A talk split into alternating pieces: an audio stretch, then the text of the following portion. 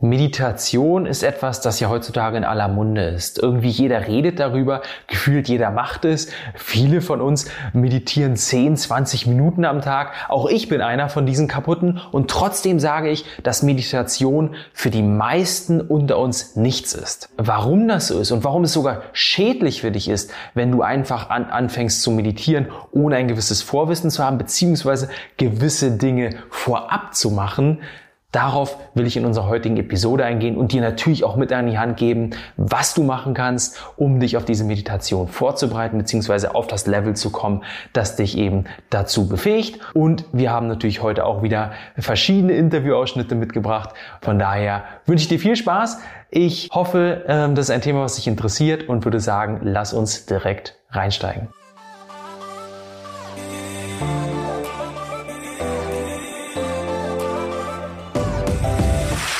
Hallo und herzlich willkommen zu dieser Episode. Mein Name ist Philipp Domsch. Ich habe mich mit Gesundheit angesteckt, so wie es der Titel dieses Kanals auch schon zeigt und hoffe, dich auch damit anstecken zu können, falls ich das noch nicht getan habe.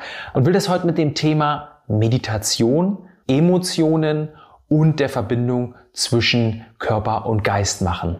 Ähm, lass uns mal mit dem Thema Emotionen anfangen. Emotionen sind etwas, was uns sozusagen die Hintergrundfarbe für, unser für unser Leben verleiht. Ja?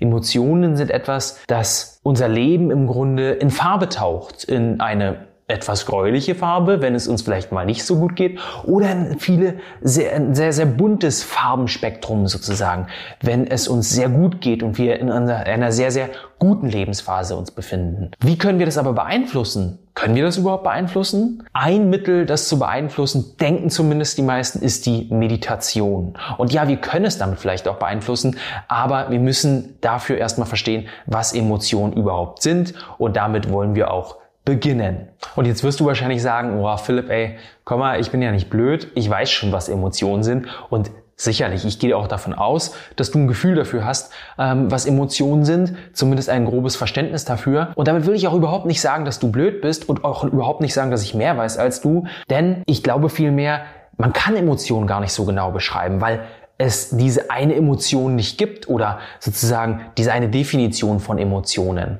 Ähm, Emotionen sind immer ein Bündel aus verschiedenen Dingen und deswegen habe ich auch von dieser Hintergrundfarbe gesprochen. Es ist also eine Hintergrundfarbe unseres Lebens, die sich aus ganz vielen verschiedenen Dingen zusammensetzt, vor allem aus vier Dingen. Es sind Gedanken, wie zum Beispiel, ach, irgendwie mache ich das hier nicht richtig, aus Gefühlen, wie zum Beispiel, boah, ich bin aufgebracht oder ich bin jetzt aggressiv weil das eben hier nicht so richtig funktioniert, aus Impulsen. Ich möchte am liebsten flüchten, ja, dieser Fluchtimpuls und aber auch Körperempfindung. Und das ist der, das vierte Bündel sozusagen, was damit reinfließt in diese Emotion, in diese Hintergrundfarbe, die unser Leben bestimmt.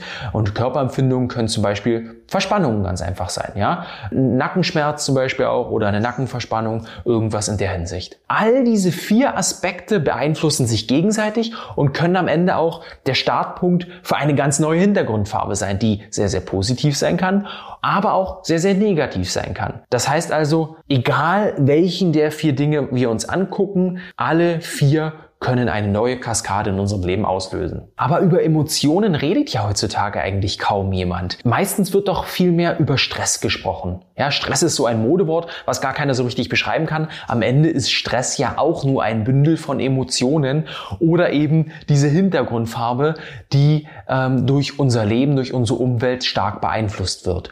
Und deswegen wollen wir zu Anfang dieser Episode mal ein wenig auf dieses Thema eingehen. Und ich habe dafür einen Interviewausschnitt mitgebracht aus einem Gespräch mit einem guten Freund von mir, dem Peter Bär, den ich vor einiger Zeit äh, in seinem Büro in Regensburg besuchen durfte. Ähm, wir haben uns dort getroffen und haben ein Gespräch geführt, ein Interview geführt zu unserem Stress und Relax Festival. Und einen kleinen Ausschnitt daraus möchte ich dir jetzt hier mit reinpacken, wo er auf seinen Weg eingeht vom, man könnte sagen, vom Burnout-Patienten zum modernen Buddha der heutigen Zeit und auch ein wenig darauf eingeht, welche Sichtweise er zu, zu dieser ganzen Alltagsstress-Thematik hat. Also viel Spaß dabei. Danach werden wir uns dann darüber unterhalten, inwiefern ähm, wir die Emotionen dann eben doch beeinflussen können, beziehungsweise was wir denn machen sollten, bevor wir anfangen zu meditieren. Und das ist tatsächlich genau diese Geschichte, was viele Menschen erleben. So ich, bevor ich Psychologie studiert habe, mhm. war ich eben Ingenieur in der Automobilbranche und selbst irgendwie gefangen in diesem Hamsterrad der Geschäftigkeit. Ich habe selbst geglaubt, ich muss irgendwas darstellen, irgendwas sein, irgendwo hinkommen. Ich war dann junger Ingenieur, der sich beweisen wollte. Gleichzeitig waren natürlich ganz viel äußere Ansprüche da, denen ich aber auch wieder gerecht werden wollte.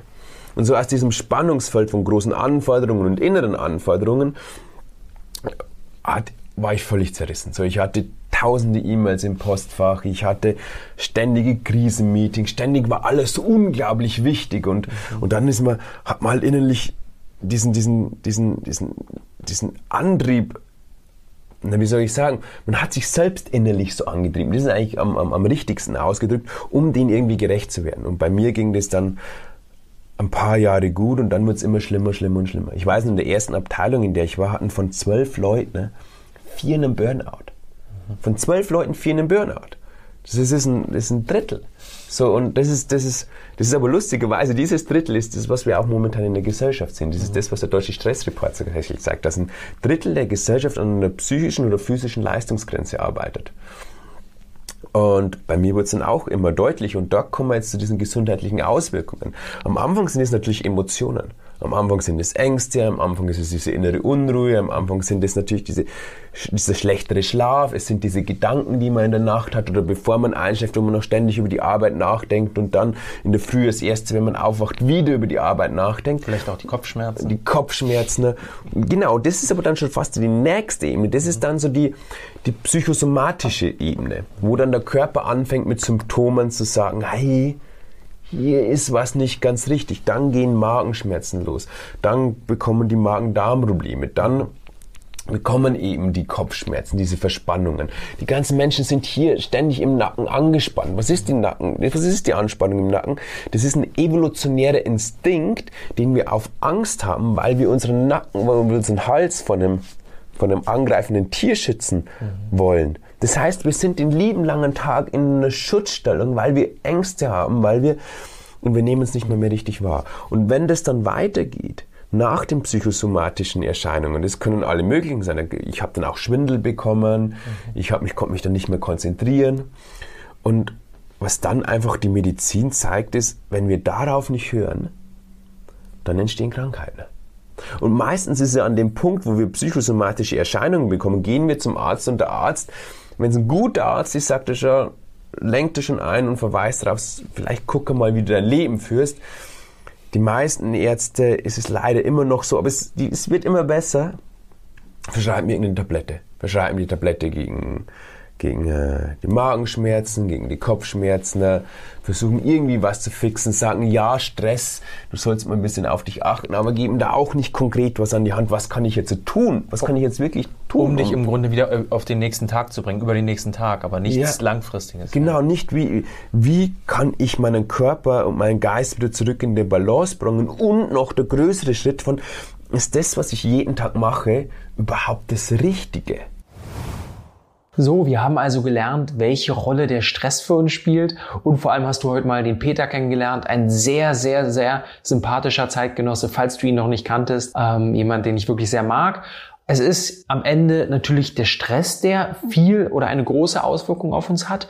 Ähm, es sind die Emotionen, die große Auswirkungen auf uns haben. Aber vor allem ist hier wichtig zu verstehen, dass es eine starke Verknüpfung zwischen mentaler und körperlicher Ebene gibt. Der Körper nimmt alle unsere Emotionen, unsere Gedanken, unsere Gefühle, unsere Impulse sehr, sehr sensibel wahr. Und das macht er auf eine sehr, sehr schnelle Art und Weise, bevor wir es überhaupt bewusst wahrnehmen, also ein bestimmtes Gefühl, einen bestimmten Gedanken, bevor wir ihn bewusst wahrnehmen, kann es der Körper schon registrieren. Und das Zweite, er hält es auch in den meisten Fällen immer oder eigentlich in allen Fällen immer für bare Münze. Er kann nicht unterscheiden, ob ein Gedanke, ob ein Gefühl eigentlich gar nicht objektiv ist und totaler Quatsch ist, ob wir es uns nur einbilden. Nein, er, der Körper hält es immer für bare Münze, versteht es sozusagen als die Wahrheit. Und so nimmt er viele Dinge in sich auf und gibt es auch wieder ans Gehirn zurück. Das ist ein sehr, sehr komplexer Prozess, den die Wissenschaft gerade dabei ist zu verstehen in seinen Tiefen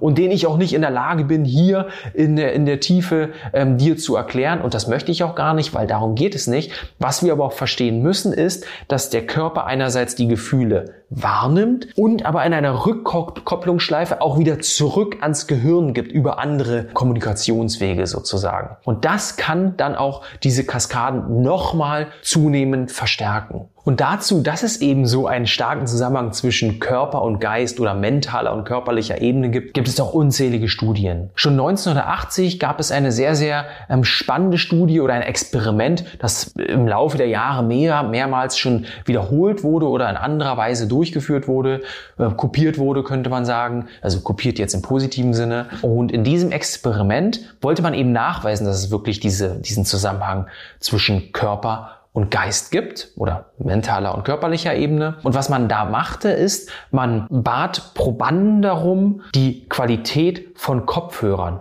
zu beurteilen, ja, nämlich von Kopfhörern, die beim Joggen verwendet werden sollten. So sagte man es zumindest den Probanden. Und so hörten die Probanden ein Musikstück über die Kopfhörer und einen Wortbeitrag über die Kopfhörer und sollten dann auch noch, also sie wurden in drei Gruppen aufgeteilt. Eine Gruppe sollte ein Jogginggefühl sozusagen simulieren, indem sie den Kopf auf und ab bewegte, so als wenn wir nicken. Eine andere Gruppe sollte den Kopf seitlich bewegen, als wenn man sozusagen den Kopf schüttelt und Nein sagt. Und die dritte Kopf, äh, wiederum sollte einfach nichts machen und nichts simulieren, keine Joggingbewegung simulieren sozusagen. Jetzt brauche ich natürlich da keinen großen Hehl drum zu machen. Du kannst dir vorstellen, welche der drei Gruppen die Klangqualität der Kopfhörer im Durchschnitt am besten beurteilte. Natürlich die Nicker, natürlich die Ja-Sager. Das heißt also diejenigen, die über, über, über ihre körperliche Bewegung schon den Körper vermittelten, hier sage ich Ja, diejenigen sagten auch im durchschnittlich am meisten dass die Qualität der Kopfhörer eine gute ist. Man wollte dann aber noch eine Stufe weitergehen und wollte sich nicht mit diesen Ergebnissen zufrieden geben, sondern wollte das noch verfestigen, diese Ergebnisse. Und was man dann machte, war, wie man es so oft bei solchen Experimenten macht, dass man die Probanden, nachdem eigentlich das Experiment schon vorbei war und sie nach Hause gehen dürfen, noch um eine weitere Sache bat. Nämlich, man fragte sie, ob sie noch eine Umfrage ausfüllen können. Und die Probanden dachten eigentlich nicht, dass das noch mit dem Experiment in Zusammenhang steht, aber das war am Ende so. Nämlich fragte man sie, ob sie mal einen, ähm, ein Gefühl abgeben konnten oder ob sie sozusagen in der Umfrage beantworten konnten, welche Meinung sie zu den Studienbeiträgen hatten. Also die Beiträge, die man eben an der Uni bezahlen musste sozusagen. Und sie wurden auch während des Hörens mit den Kopfhörern schon darauf eingestimmt, weil der Bordbeitrag, der handelte auch genau über dieses Thema, nämlich um die Erhöhung oder die Reduzierung der Studienbeiträge. Das heißt, sie waren schon ein bisschen vorgeprimed, könnte man sagen. Hier war genau dasselbe zu beobachten, nämlich die Ja-Sager sagten oder, oder ähm, waren im Durchschnitt für die höchsten Studienbeiträge. Die Nein-Sager wiederum waren im Durchschnitt für die niedrigsten Studienbeiträge und die, die nicht nickten und auch nicht den Kopf schüttelten, also die Kontrollgruppe sozusagen, die pegelte sich ungefähr in der Mitte ein. Das heißt, man hatte hier ein, ein doppelten Kontrollmechanismus in dem, äh, in dem Experiment drin, äh, wo man auf zweierlei Weise die Verbindung zwischen der mentalen und der körperlichen Ebene ganz, ganz klar zeigen konnte. So, und nun kann man sich natürlich vorstellen, dass unsere Urteile, unsere Bewertungen, die wir tagtäglich machen, ganz, ganz stark auch durch unseren Körper beeinflusst werden, durch unsere körperlichen Konstitutionen, durch unsere körperlichen Impulse, durch alles, was sich eben im Körper abspielt. Und dass das eben nicht eine Einbahnstraße ist, nur vom Kopf zum Körper, sondern auch andersherum funktioniert.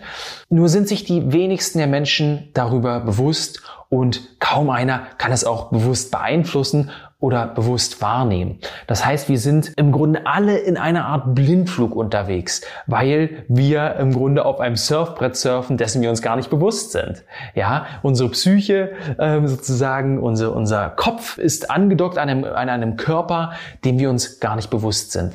Das kann natürlich problematisch sein. Gerade wenn wir jetzt anfangen zu meditieren und keine guten Ergebnisse erzielen, beziehungsweise immer ein totales Gedankenwirrwarr haben, weil wir nicht verstehen, dass unser Körper uns ohne Ende Signale sendet und uns immer mehr sozusagen oder diese Verwirrung äh, verstärkt und dieses Gedankenwirrwarr, dieses Gefühlswirrwarr, dieses Impulswirrwarr da einen großen Einfluss drauf hat.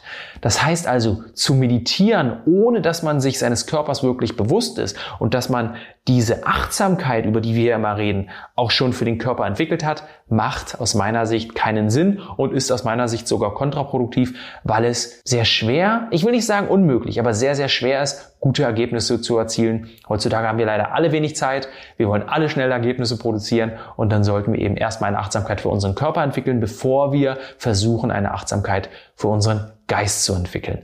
Weil wenn die Achtsamkeit für den Körper besteht, fällt es uns am Ende auch viel, viel einfacher, die Achtsamkeit für den Geist zusätzlich zu entwickeln. Und da will ich noch eine kleine Sache einwerfen. Und dabei müssen wir uns zuerst mal ein bisschen darüber bewusst werden, dass wir uns auch aus einem bestimmten Grund von unserem Körper entfernt haben, weil wir ihn vielleicht nicht mögen, weil wir zu dick sind oder weil wir uns zu dick fühlen, weil wir uns nicht schön genug fühlen, weil wir vielleicht auch keine Lust mehr auf den Körper haben, weil er einfach nicht mehr so funktioniert, wie wir uns das wünschen, weil wir Schmerzen haben, etc., etc., etc. Das heißt, diese Entwurzelung von unserer körperlichen Ebene hat auch aus bestimmten Gründen stattgefunden, derer wir uns gern wieder bewusst werden dürfen, weil es uns dann auch möglich sein kann, dies wieder ein Stück weit in den Griff zu bekommen und uns auch wieder mehr anzunehmen. Und das ist eben so wichtig und deswegen äh, wollen wir auch auf dieses Thema noch kurz eingehen. Nämlich mit einem weiteren Interviewausschnitt ähm, aus dem Gespräch mit Peter Bär, der jetzt in den nächsten drei bis fünf Minuten noch etwas dazu sagen wird, warum es, wie ich ja schon sagte, keine gute Idee ist, einfach jedem Meditationstipp zu folgen, warum wir nicht einfach unreflektiert anfangen sollten zu meditieren und warum im ersten Schritt immer die Annahme erfolgen sollte, warum der erste Schritt sozusagen, bevor wir meditieren, immer das Annehmen ist. Also viel Spaß in diesem ähm, kurzen Interviewausschnitt und danach werde ich dir mal meine persönlichen Erfahrungen schildern, die mir dabei geholfen haben und aus meiner Sicht auch jedem anderen helfen werden, erstmal eine Verbindung zum Körper aufzunehmen, um dann noch bessere Ergebnisse in der Meditation zu erzielen zu können. Nimm uns doch mal mit in, in ein, zwei praktikable Möglichkeiten, die es da so gibt, um äh, wieder mehr Entspannung im Alltag zu finden. Mhm. Mhm. Ähm, bin ich jetzt vorsichtig, Philipp, weil, jetzt pass auf, wenn ich zum Beispiel jemandem jetzt sage, praktiziere Meditation mhm. und er setzt sich das erste Mal eine Meditation hin, mhm. kommt es darauf an, wo er gerade herkommt. Mhm. Wenn er gerade wirklich in einem riesigen Stress ist, was erlebt er? Gedankenchaos. Mhm. Er erlebt nur dieses Chaos im Kopf. Mhm. Und dort würde ich sagen, geh in den Wald, geh eine Runde spazieren. Nutz diese Energie der Natur, um, um, um Balance in deinen Körper zu bringen. Und sobald so ein bisschen mehr Ruhe in deinen Körper ist, dann praktiziere Meditation. Und ich bin auch vorsichtig, immer nur mal einen kurzen Tipp zu geben, weil die Sache ist nämlich die, Tipps hat jeder schon unglaublich viel gehört. Und dann sind die Menschen in so einer richtigen Stresssituation und sagen, okay, dann versuche ich jetzt diesen Tipp anzuwenden. Ne? Dann wenden sie diesen einen Tipp an und dann funktioniert's nicht und was übrig bleibt, sind Selbstzweifel. Und es funktioniert nicht, weil die halt einfach gerade so in ihrem Chaos sind. Mhm. Und dann darf man ganz individuell schauen, wo stehe ich gerade in meinem Leben und was tut mir gerade gut. Mhm. Was eine klassische Komponente ist, ist, was ich sage, was ich jedem ist, erstmal mehr, erstmal Reduktion von dem, was einem nicht gut tut. Mhm. Zu gucken, ich beobachte meinen Alltag. Ich schaue auf meinen Alltag. Nicht jetzt in den Tipps, sondern ich gucke mir meinen Alltag an. Was tut mir dort nicht gut? Mhm. Und dann gibt es Komponenten, die man einfach nicht weglassen kann, weil es gerade einfach nochmal mein Beruf ist oder weil der Chef einfach gerade der Chef ist. Was man vielleicht langfristig ändern kann, aber vielleicht nicht kurzfristig. Aber kurzfristig kann man vielleicht mal das Smartphone abends beiseite lassen. Oder am Morgen nicht gleich gestresst in die Arbeit hetzen, sondern zu schauen, okay, wie kann ich mir am Morgen eine gewisse Ruhe reinbringen, dass mein Tag nicht gleich mit Stress beginnt. Und so zu versuchen, seinen Morgen und seinen Abend bewusst zu kreieren, dass er nach einem passt und schon unter dem Alltag zu sagen, wie kann ich individuell mehr von dem tun, was mir gut tut und weniger von dem, was mir schadet. Was denkst du, wie lange es braucht, und das natürlich jetzt auch immer individuell, je Methode, aber insgesamt, wie, wie viel ähm, Durchhaltevermögen müssen wir mitbringen, um eben auch von solchen Methoden profitieren zu können? Und wie stark variiert das im Grunde auch von Methode ja, ja, zu Methode? Ein Leben lang. Mhm. Das ist eine gute Antwort. Fang bloß nicht an. Nein, nein, nein, die Sache ist die. Die Sache ist die. Was wir, was wir gern im Kopf haben, ist, was muss ich tun, damit es endlich weg ist? Das ist der Ursprung dieser Frage. So, ich habe gerade ein Problem, was muss ich tun und wie lange dauert es, bis es weg ist? Das hängt natürlich ab, wie, wie, wie intensiv dieses Problem ist. Was ich, also es ist, äh, viele Faktoren hängen davon ab. Aber wenn, und darum sage ich ein Leben lang, es ist eine Einstellung. Es ist eine Einstellung, wie ich dem Leben begegne.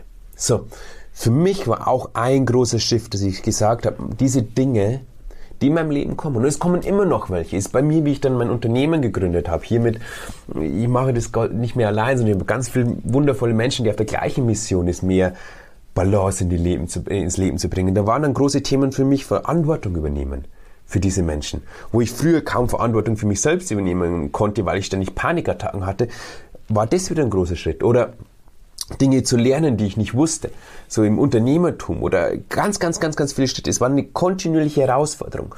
Und was ich, warum ich sage, es ist ein Leben, mhm. weil ich nicht, weil ich nicht mehr sage, okay, wann bin ich fertig, wann bin ich wieder endlich glücklich, wann funktioniere ich wieder, wann kann ich endlich wieder genauso sein wie früher, mhm. sondern ich wachse mein ganzes Leben lang. Und klar, wenn ich gerade in einer krassen, starken Disbalance bin, dann ist der Wachstum ein bisschen schneller und ein bisschen größer. Aber das Leben bedeutet Wachstum. Was bedeutet, wenn wir nicht mehr wachsen? Dann sterben wir. Mhm. Das ist die Natur. Der Baum, wenn nicht mehr wächst, dann stirbt er. In der Natur, wenn nichts mehr wächst, dann ist es im Vergehen. So, und für mich ist das Leben kontinuierlicher Wachstum. Und darum sage ich ungern, du bist dann fertig, sondern entwickel die Einstellung, dass dein Leben für dich da entwickelt. Entwickel die Einstellung, dass deine Herausforderungen für dich da sind. Entwickel am besten jetzt schon die Einstellung, dass das, was du gerade jetzt in deinem Leben hast, für dich da ist. Und Philipp, ich weiß ganz genau, hätte mich zum damaligen Zeitpunkt jemand gesagt, oh, das ist für dich da, wäre ich so da gesessen. Dann leck mich am Arsch. Ich will, ich nicht haben. Ich will wieder funktionieren. Ich will wieder äh, so sein wie früher. Aber schlussendlich, jetzt, Jahre später, ich, ich bin unendlich dankbar, Philipp. Unendlich dankbar für diese Zeit. Das Aber wir sehen es erst im Nachhinein. Das heißt also, der erste Schritt oder eine erste Methode kann in der Annahme stecken? Ja, Akzeptanz, dass es so ist. Mhm. Wow, schön, genau, schön übersetzt. Das ist die Annahme.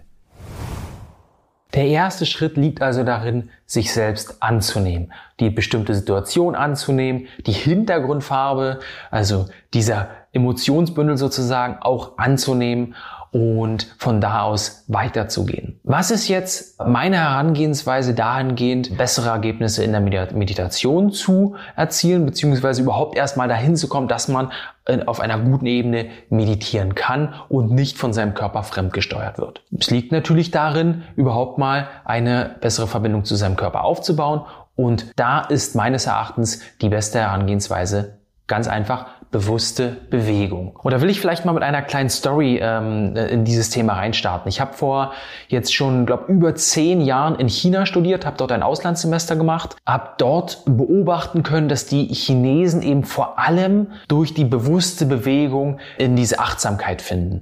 Man denkt ja eigentlich immer, dass vor allem ähm, die asiatischen Völker so meditativ sind, viel meditieren. Ich muss aber sagen, ich habe da niemanden meditieren sehen. Liegt vielleicht daran, dass man nicht draußen meditiert, dass man dort meditiert, wo andere eigentlich sehen. Ganz bestimmt. Damit will ich nicht sagen, dass asiatische Völker nicht meditieren.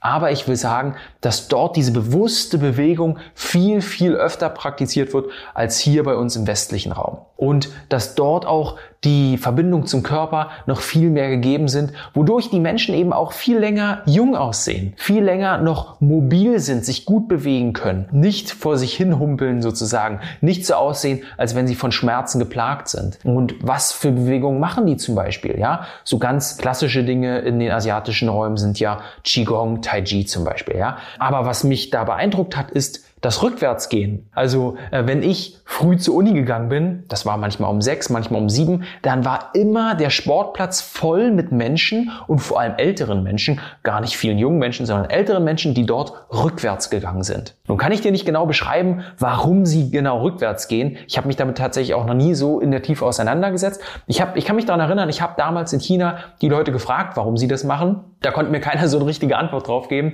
Aber ich würde jetzt für mich einfach mal annehmen, dass man im Rückwärtsgehen in dieser ungewohnten Bewegung noch viel, viel schneller ein, eine Achtsamkeit für seinen Körper entwickeln kann, weil es eben etwas ist, das das Gehirn ja, noch nicht gewohnt ist und das etwas Neues ist sozusagen, eine Bewegung ist, die wir nicht unterbewusst abspulen. Was habe ich dort noch gesehen? Ich habe zum Beispiel noch gesehen, dass die Menschen einfach bestimmt Bewegungen, die dem Tai Chi oder Qigong ähneln, aber das nicht wahren am Ende, ganz, ganz langsam machen, im Gehen machen, dass sie einfach Arme kreisen, ähnliche Bewegungen machen oder auch, und das kam auch nicht so, so selten vor, oder auch ähm, äh, Bewegungen mit Schwertern machen, mit echten Schwertern, die, denke ich mal, jetzt nicht scharf waren, aber auch diese Bewegungen habe ich dort sehr oft gesehen. Was sind jetzt Bewegungen, die ich dir empfehlen würde? Ich empfehle dir nicht, dir jetzt ein Schwert aus der Küche zu nehmen, wo du wahrscheinlich eh kein Schwert hast oder eher ein großes Messer. Natürlich nicht, sondern ja, Yoga ist etwas, das ja in aller Munde ist, was etwas sehr, sehr Schönes ist, um über die Bewegung in die Achtsamkeit zu kommen.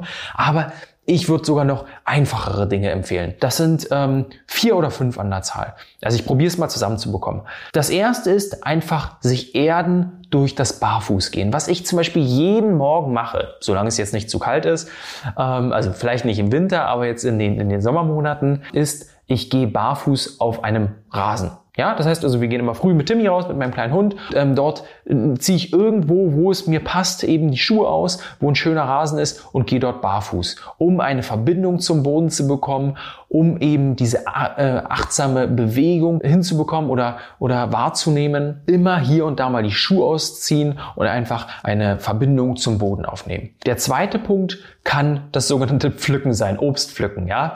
Und damit meine ich nicht, dass du jetzt in den Garten gehst und irgendwie Pfirsiche pflückst, sondern dass du dich vielleicht einfach hinstellst und deinen rechten Arm weit nach oben streckst, nach halb rechts oben sozusagen und so tust, als würdest du einen Apfel pflücken. Dann nimmst du ihn wieder langsam runter und wirst dir dieser ganzen Bewegung bewusst. Ja, lässt den Arm vielleicht mal unten und wirst dir bewusst, wie sich deine Muskeln gedehnt haben, wie da immer noch eine Empfindung ist, auch wenn der Arm schon wieder unten ist und das gleiche kannst du auch mit dem anderen Arm machen. Ja, der nächste Punkt ist ganz einfach das Strecken. Also wirklich ganz weit nach oben strecken, beide Arme nach oben nehmen und am besten auch im Stehen das Ganze machen, auf die Zehenspitzen gehen, das ein paar Sekunden machen, so wie es für dich passt. Wieder langsam alles nach unten, vielleicht auch die Arme beobachten mit den Augen, also den linken oder den rechten Arm. Beides wird natürlich schwierig, außer du hast äh, spezielle Augen. Spaß beiseite, also die die Arme beobachten und auch dort wieder eine Achtsamkeit aufnehmen, eine Achtsamkeit für die Situation, für die Bewegung. Und das Letzte, was du machen kannst, ist ein Kreisen. Ja, ein Schulternkreisen, ein langsames Schulternkreisen und so eben eine, ähm, die bewusste Bewegung deiner Schultern wahrnehmen oder ein langsames Kreisen der ganzen Arme sozusagen, also ein Armkreisen, was wir früher noch aus dem Schulunterricht kennen. Und so einfach ist es schon. Und wenn du das jeden Tag machst, einfach diese Bewegung für drei bis fünf Minuten jeden Tag, mal über eine Abfolge von zehn oder zwanzig Tagen, dann wirst du merken, bekommst du eine viel, viel stärkere Verbindung zu deinem Körper, eine viel, viel bessere Achtsamkeit für deinen Körper und vor allem auch für die Empfindungen deines Körpers, für die Impulse und auch vielleicht Verspannungen deines Körpers und eben auch für somatisierte Vorgänge. Das heißt also für Emotionen, die sich in deinem Körper verfestigt haben. Also psychosomatische Dinge. Das sind also emotionale Blockaden zum Beispiel, Traumata, die sich verfestigt haben. Was heißt verfestigen? Das heißt zum Beispiel, dass sich Magen-Darm-Beschwerden aufgrund von Emotionen entwickelt haben. Das heißt, dass sich Herz-Kreislauf-Thematiken aufgrund von Emotionen entwickelt haben. Das heißt zum Beispiel, dass sich Nervenprobleme aufgrund von emotionalen Kaskaden, emotionalen Blockaden entwickelt haben können. All diese Dinge werden dir dann ein Stück weit bewusster werden und zumindest wirst du dadurch den ersten Schritt gehen können, sie erstmal bewusst wahrzunehmen, vielleicht annehmen zu können und sie vielleicht auch schon ein Stückchen auflösen zu können, auch wenn es hierfür gerade in schweren Fällen natürlich auch immer ratsam ist, nochmal einen Experten ähm, zur Seite zu ziehen oder zu Rate zu ziehen, einen Therapeuten, einen Osteopathen zum Beispiel auch, einen Psychotherapeuten, was auch immer. Und wenn du diese Bewegungen jetzt jeden Tag wirklich mal machst, immer wenn es dir passt, das kannst du am Morgen machen, das kannst du vor der Arbeit, nach der Arbeit, bei der Arbeit machen, kannst du auch zum Entspannen nutzen, auch diese Erdung durch das Barfußgehen. Das geht übrigens auch im Büro, dazu musst du nicht im, äh, auf dem Rasen draußen laufen oder irgendwo im Wald sein. Wenn du das machst, wirst du schon eben den ersten Schritt gehen können und dann kannst du noch eine weitere Sache machen, um dann auch den Switch zur Meditation hinzubekommen. Du kannst dann, wenn du das Gefühl hast, dass du dich damit wohl wohlfühlst, auch immer hinten dran noch drei Minuten der bewussten Atmung hängen. Indem du einfach stehen bleibst zum Beispiel und drei Minuten bewusst deinen Atem beobachtest. Und das ist dann schon Meditation. Ja, oder das kann für dich eben ein Schritt sein, um mehr zur Meditation zu kommen, ähm, nachdem du eben die Verbindung zum Körper hergestellt hast. Wenn du jetzt aber sagst, dass du eh schon länger meditierst oder schon lange mal meditieren wolltest, dann habe ich eine Überraschung für dich, nämlich habe ich heute mal ganz ans Ende, also noch nach meinem Outro, eine Meditation rangehangen, was auch ein ähm, Ausschnitt aus einem Interview mit der Nina Beste aus unserem Stress und Relax Festival ist, wo sie über 15 Minuten eine Meditation mit all denen, die zugehört haben, auch mit mir, ich habe auch mitgemacht, äh, durchgeführt hat und in dieser 15-minütigen Meditation ganz viele verschiedene Arten der Meditation integriert hat, was dir dann am Ende ermöglicht, eben herauszufinden, welche Meditation dir gefällt, welche Meditation dir gut tut. Aber wenn du sagst, ey, da habe ich gar keinen Bock drauf, ich will nicht meditieren und ähm, schon gar nicht jetzt, dann schaltest du einfach aus nach dem Outro, aber bitte noch nicht jetzt, weil ich möchte äh, die heutige Episode mit einer kleinen Geschichte beenden. Mit einer Geschichte, in der es darum geht, dass wir eben nicht mit dem Kopf durch die Wand rennen sollten, was auch metaphorisch nochmal zeigt oder zeigen soll, dass wir nicht einfach auf Teufel komm raus meditieren sollten, sondern immer eine gewisse Vorbereitung dem zuvorgehen sollte sozusagen. Diese Geschichte ist aus dem Buch äh, Das Achtsamkeitstraining von Mark Williams, ein sehr, sehr schönes Buch, das gerade, wenn du sagst, ich will mal mehr in das Thema Meditation reintauchen, ähm, was, das ich dir dann empfehle. Und ich würde sagen, lass uns einfach mal reintauchen. Es ist keine lange Geschichte, ich glaube zwei Minuten dauert das jetzt. Und damit will ich auch die heutige Episode beenden. Ein Reisender besuchte einmal eine kleine griechische Insel und dort sah er mit an, wie ein kleiner Junge versuchte, einen Esel zum Laufen zu bewegen. Das Kind sollte Gemüse zum Markt bringen, und er hatte dem Tier die vollen Tragkörbe sorgfältig auf den Rücken geschnallt. Der Esel aber weigerte sich, auch nur einen einzigen Schritt zu gehen. Der Junge wurde immer wütender und fing an zu schreien und zu zetern. Mit aller Kraft zerrte er an dem Seil, um dem Esel voranzuziehen. Der aber grub seine Hufen fest in den Boden, sehr, sehr fest. Das Gezeter und Gezerre hätte endlos so weitergehen können, hätte nicht der Großvater des Jungen den Aufruhr mitbekommen. Kaum war er vor die Tür getreten, wusste er schon, was los war. Was da passierte, kam ja nicht selten vor. Der ungleiche Kampf zwischen Esel und Mensch. Der alte Mann nahm seinen Enkel behutsam das Seil aus der Hand und sagte lächelnd, wenn er in dieser Stimmung ist, versuche es einmal so. Nimm das Seil ganz locker in die Hand, so wie ich es jetzt mache, und dann stell dich neben ihn und schau den Weg entlang in die Richtung, in die du gehen willst. Und dann warte. Der Junge tat, wie sein Großvater ihm geraten hatte, und wenige Augenblicke später setzte sich der Esel in Marsch. Der Kleine lachte vergnügt auf und vor den staunenden Augen des Reisenden liefen die beiden glücklich und zufrieden Seite an Seite den Weg entlang, bis sie hinter der nächsten Biegung verschwanden. Ich hoffe, diese kleine Geschichte hat dir nochmal ein Lächeln ins Gesicht beschert. Ich hoffe, ähm, diese Episode hat dir gezeigt, wie du zur Meditation finden kannst, wie du vielleicht achtsamer werden kannst und wie du vor allem wieder die Verbindung zwischen mentaler und körperlicher Ebene herstellen kannst. In diesem Sinne danke ich dir, dass du dabei warst, dass du bis hierhin zugehört hast. Lege dir ans Herz, auf jeden Fall äh, mal in das Interview mit dem Peter Bär reinzuhören. Das kannst du dir auch hier und heute noch kostenlos anhören, wenn du dich einfach auf unserer Seite zum Stress und Relax Festival einträgst unter podium.de slash Stress oder einfach mal hier in die Beschreibung bzw. in die Show Notes gucken. Dann freue ich mich, wenn du auch bei unserer nächsten Episode wieder dabei bist. Wünsche dir noch einen schönen Tag. Bleib gesund. Bis dahin, dein Philipp. Und dann einfach mal mit offenen Augen den Atem einen Moment verfolgen. Also einatmen und ausatmen. Wenn es geht durch die Nase, wenn es nicht geht, auch durch den Mund. Gerade im Winter, wenn man Erkältung hat, kann man auch durch den Mund atmen, ist auch kein Problem. Und dann einfach mal beobachten, wie atmest du denn in diesem Moment? Wo fließt der Atem lang? Genau, du kannst jederzeit, wenn du magst, die Augen schließen. Die, die es nicht mögen, können die Augen auch gerne erstmal geöffnet lassen. Den Atmen verfolgen. Wo fließt der Atem lang? Wie fühlt es sich zum Beispiel an, wenn der Atem durch die Nase oder durch den Mund einfließt und dann wieder rausfließt? Ist es eine andere Empfindung? Die Luft ist zum Beispiel vielleicht etwas kühler am Anfang, wenn man einatmet. Und wenn man ausatmet, dann wärmer. Kannst du jetzt einfach mal diesen Unterschied bemerken?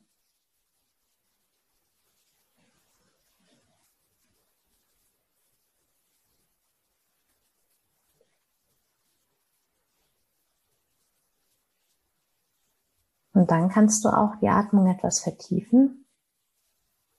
Das heißt, wenn du jetzt bemerkt hast, wie du atmest, kannst du versuchen, den Atem noch etwas tiefer in den Bauch fließen zu lassen. Und dann bemerkst du vielleicht, wie der Bauch sich so leicht hebt beim Einatmen und dann beim Ausatmen leicht wieder senkt.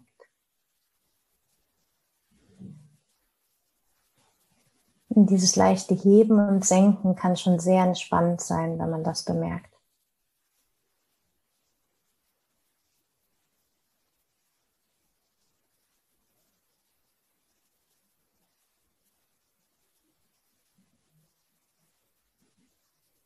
Und dann kannst du vielleicht anfangen, den Körper etwas genauer zu beobachten. Du kannst zum Beispiel merken, habe ich irgendwo Anspannungen? Wie sind die Schultern gerade? Sind die locker, runter? Oder hast du sie vielleicht ein bisschen angezogen? Dann lass sie locker. Du kannst auch nochmal leicht hin und her bewegen. Kannst auch den Nacken ein bisschen hin und her bewegen, um zu sehen, ob da eine Verspannung ist. Und dann, wenn du vielleicht irgendwo eine Anspannung bemerkst, bewusst den Atem mal dorthin lenken.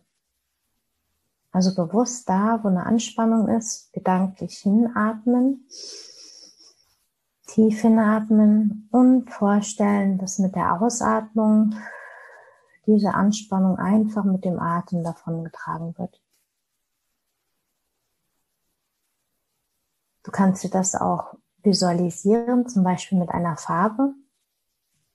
Vielleicht ein blaues Licht, ein helles blaues Licht, vielleicht wenn das Luft für dich repräsentiert. Du kannst aber auch ein anderes Licht wählen, vielleicht deine Lieblingsfarbe und dann dir vorstellen, wie du diese Licht, diese Luft einatmest, wie sie in deinen Körper fließt und an die Stellen fließt, die du lockern möchtest und die Anspannung dann wieder mit sich nimmt und durch die Nase oder durch den Mund, wie es dir angenehm ist, wieder rausfließt.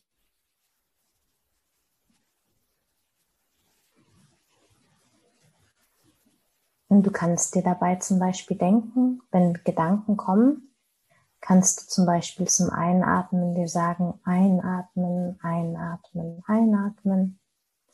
Und zum Ausatmen, ausatmen, ausatmen, ausatmen. Und wenn du dir das innerlich sagst, dann bleibst du ganz bewusst bei deinem Atem.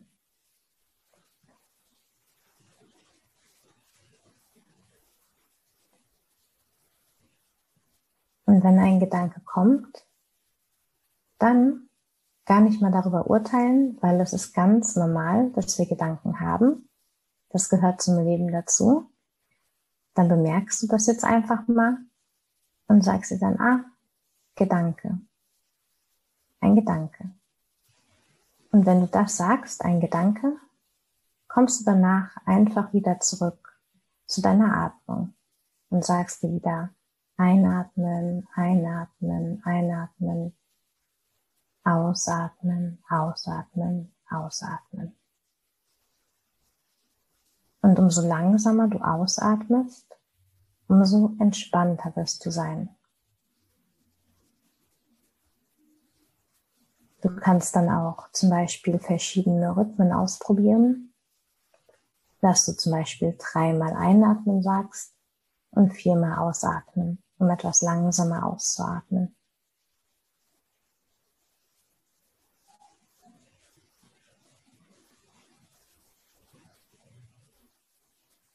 Und es kann sein, dass der Atem teilweise ein bisschen ruppelig ist. Einfach bemerken und weiteratmen. Das ist alles ganz normal. Ist auch normal, wenn du vielleicht irgendwann Kribbeln verspürst. Egal was du verspürst, bemerke das einfach und sieh das einfach so an für das, was es jetzt ist, für die Entspannung.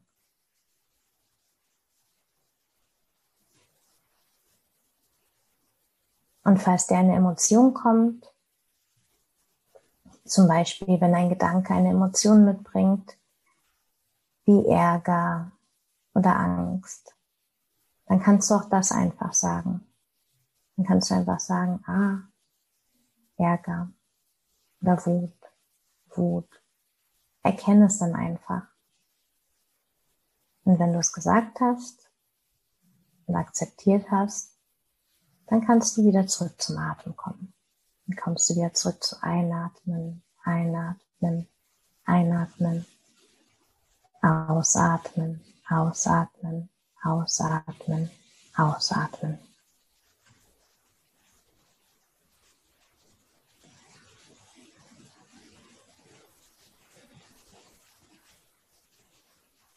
Und vielleicht bemerkst du auch eine kleine Pause zwischendrin.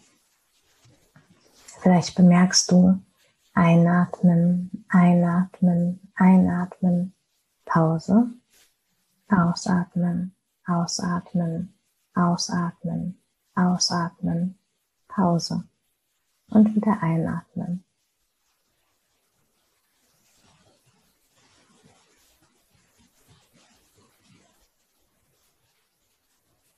Mach das einfach in deinem eigenen Rhythmus.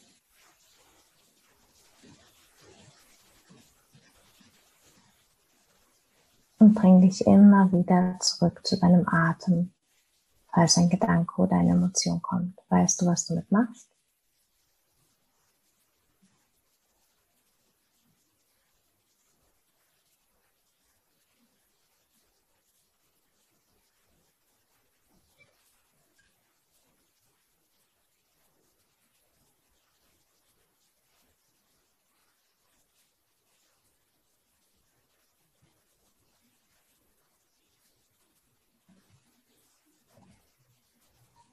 Und dann kannst du in diese Praktik zum Beispiel noch etwas anderes einbauen. Du kannst dann zum Beispiel dein Mantra wiederholen oder deine Affirmation. Wir können zum Beispiel jetzt wiederholen, mit jeder Einatmung atme ich positive Energie ein und mit jeder Ausatmung lasse ich ganz locker und ich lasse los. Ich atme positive Energie ein. Und ich atme aus alles, was ich nicht benötige.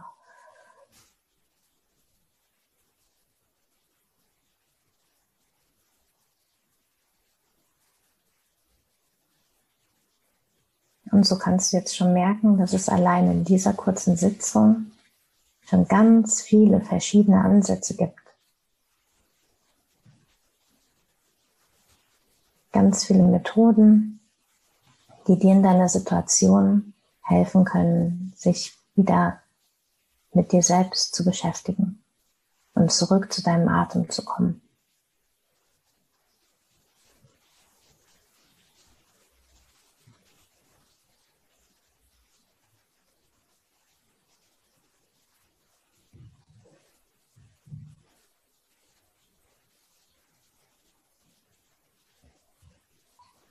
Und sobald du jetzt soweit bist, kannst du langsam wieder in diesen Moment zurückkommen, bewusst vielleicht deine Zehen und Finger etwas bewegen, lächeln und nochmal tief einatmen und beim Ausatmen loslassen und eine Intention für den kommenden Tag oder Abend dir setzen, dass du dank dieser Meditation jetzt gelassen durch den Tag gehst oder gut schlafen kannst später. Und sobald du soweit bist, öffne dann langsam deine Augen.